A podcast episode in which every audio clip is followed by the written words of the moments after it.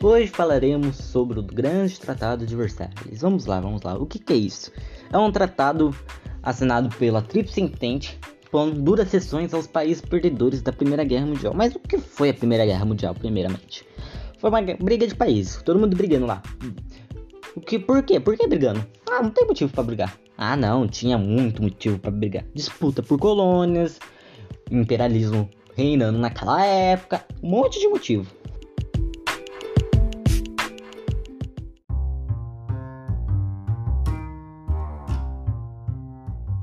Aí chegaram assim pra Alemanha. Ô Alemanha, você vai ter que assinar um tratado aí falando que você é culpada por toda essa guerra. Culpada por toda essa guerra? Mas como assim? Não foi nós, não, não foi nós dois que brigou junto assim? Não, você é a culpada. Você que causou a guerra, nós não fez nada, nós só fomos inocentes. Nós só participou da guerra porque você. Você participou, você causou isso. Você nos obrigou a participar da guerra. Ah, como assim? Então você, eu sou culpado por toda a guerra? Sim, sim, sim, isso mesmo. Você é culpado por toda essa guerra. Aí, aí você vai ter que pagar uma indenização pra nós aqui. Uma indenização muito cara. Muito ouro. E com prazo estimado ainda, hein? Você vai ter que pagar uma indenização. Ah, e, e, você não vai poder mais desenvolver seu armamento armamentista, não. Você vai ficar aí na, na merda. Você não vai poder ter mais militar, não. Você não vai poder. É. Pra evitar uma guerra. Pra evitar uma guerra. Você vai ter que ficar sem marinha. Então. Você vai ficar aí de boa. Você vai ficar tranquilo. Você vai ficar sem força militar. Vai ter que indenização. E é pouco, povo. Nós queria mais, queria mais. Né? Disse a França. Disse a França empoderada. Ganhadora da guerra. Isso é pouco. Isso é vocês né, não tá fazendo mais uma obrigação, você não tá fazendo mais que sua obrigação pagar por toda essa guerra. O grande problema é que esse tratado deixou a Alemanha numa merda. Ficou na pobreza, apagaçada com fome, ficou na merda. A Alemanha ficou literalmente na merda. Ficou numa merda. Aí, lá na Alemanha, começou até a onda de movimentos extremistas ganharem força. Partidos extremistas ganharem força lá o grande partido que ganhou mais força lá foi o nazismo. O nazismo lá ganhou força. Como a Alemanha tava na merda, o povo aderiu ao nazismo. Aderiu ao nazismo. Lá. Eles estavam muito fodidos na pobreza, passando fome, não desenvolvia nada. Aí chegou o bigoduto. O bigoduto falou assim: Eu vou tirar vocês daí. Vou dar glória aos alemães. Aí o partido ganhou força suficiente, tomou conta da Alemanha e começou a Segunda Guerra Mundial mais pra frente. Pois é, eles começaram a desenvolver de novo o armamento armamentista, começaram a dominar a França futuramente, deram tudo troco. E em consequência do que essa guerra, a Segunda Guerra Mundial vai começar, por quê? Porque a Alemanha porque a Alemanha ficou na merda depois do, do, do tratado o tratado pelos alemães foi considerado humilhante, humilhante, excessivo demais, sabendo que os dois países participaram da guerra e quem o único país que ficou que saiu prejudicado foi os alemães.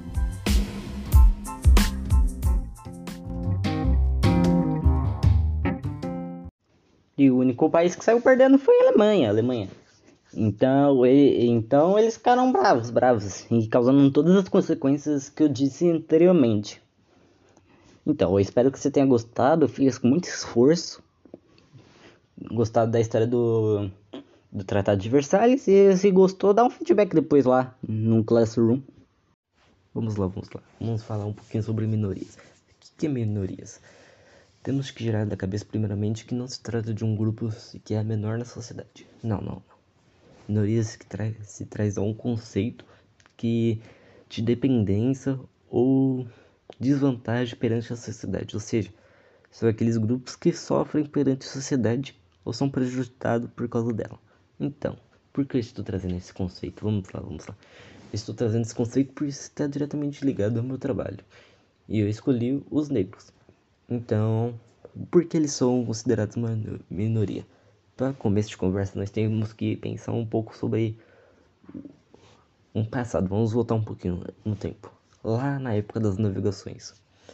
Nas navegações, como todos soubemos, se vocês estudarem bem, havia escravidão. Os, os, os escravos eram feitos de mercadoria. Certo? Correto. Pronto. E os negros eram os principais alvos disso. E os europeus e o pessoal daquela época, os colonizadores usavam, vamos lá, dizer, raça superior como termo ofensivo, extremamente estereotipado, egocêntrico, para dizer que eles eram uma raça superior e eles tinham que mandar nos negros. Algo extremamente racista.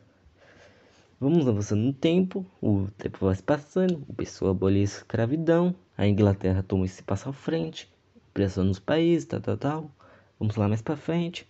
Aí chega assim, mas o assim, ah, então acabou o racismo, né? Desigualdade racial. Não. As sequelas disso ficaram perante, perante a sociedade diversas vezes. Podemos perceber isso, por exemplo, no caso nos Estados Unidos, onde as escolas eram separadas entre brancos e negros. Um... Isso era bem comum na época e um... podemos ver grandes figuras lutando contra isso, como Martin Luther King. Grande homem, grande homem. No Brasil também tiveram diversas pessoas que lutaram, como que são representantes da cultura negra. Por exemplo, no Brasil, para homenagear a cultura negra, temos o Dia da Consciência Negra, que reflete a época do Zumbi Palmares, homenagear o, grande homem, o último Columbus dos Palmares. Então, o que nós faz para combater o racismo? Primeiramente, não ser um idiota, ou melhor dizendo, usar um pouco de cabeça e tratar todas as pessoas como iguais. Pois, como sabemos, ninguém deve ser desmerecido por cor da pele. Isso é uma completa idiotice. Isso é coisa do passado e coisas que pessoas de antigamente pensavam. pensavam nós como como mas o que a sociedade faz perante para combater o racismo diretamente não nós nós seres humanos evoluídos plenamente evoluídos e sabemos que racismo é errado Ó, por exemplo o governo previu institucionou durante 2003 uma lei federal que se tornou obrigatório nas escolas públicas e particulares o ensino da cultura afro-brasileira, ou seja, tem que se contar a história, tem que ter representatividade. Não, não tem essa de ficar calado. Não tem que escalar ninguém. Tem que mostrar que os negros têm força. Não tem essa parada. Ah, minha história é importante. Só minha história, minha cultura é importante. Tem essa palhaçada não. A cultura de todos é importante. O importante é representatividade. Ai. Ai.